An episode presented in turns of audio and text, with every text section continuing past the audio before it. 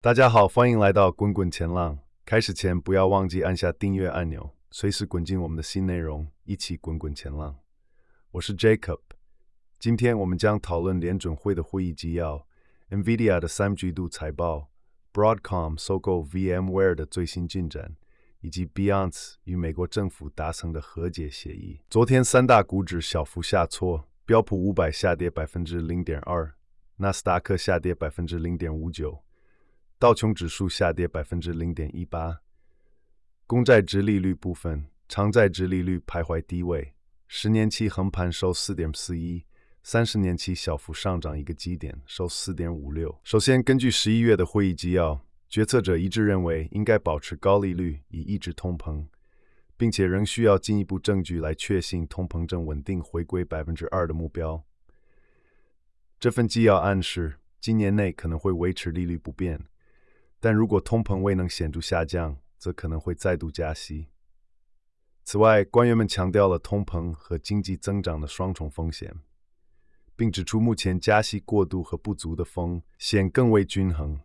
纪要还提到了金融环境收紧可能对经济活动和通膨造成的影响，并强调了政策依赖数据和致力于通膨目标的重要性。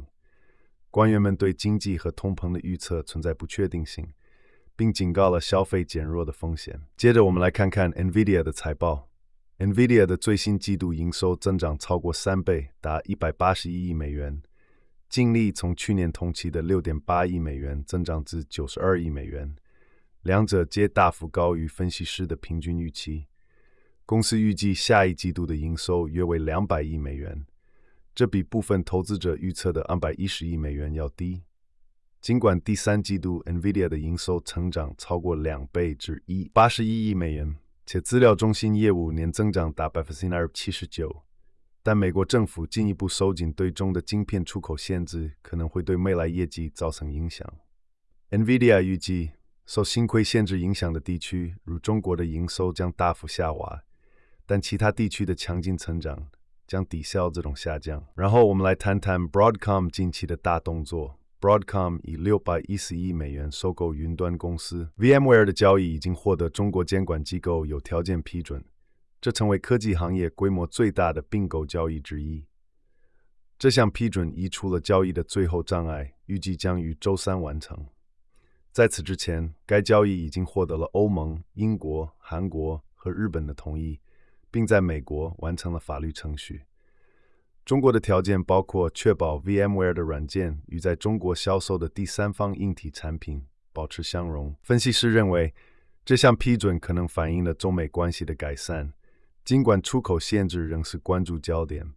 分析师对交易获批持正面看法，认为中国的条件并不苛刻。最后，我们来看看 Binance 的最新消息。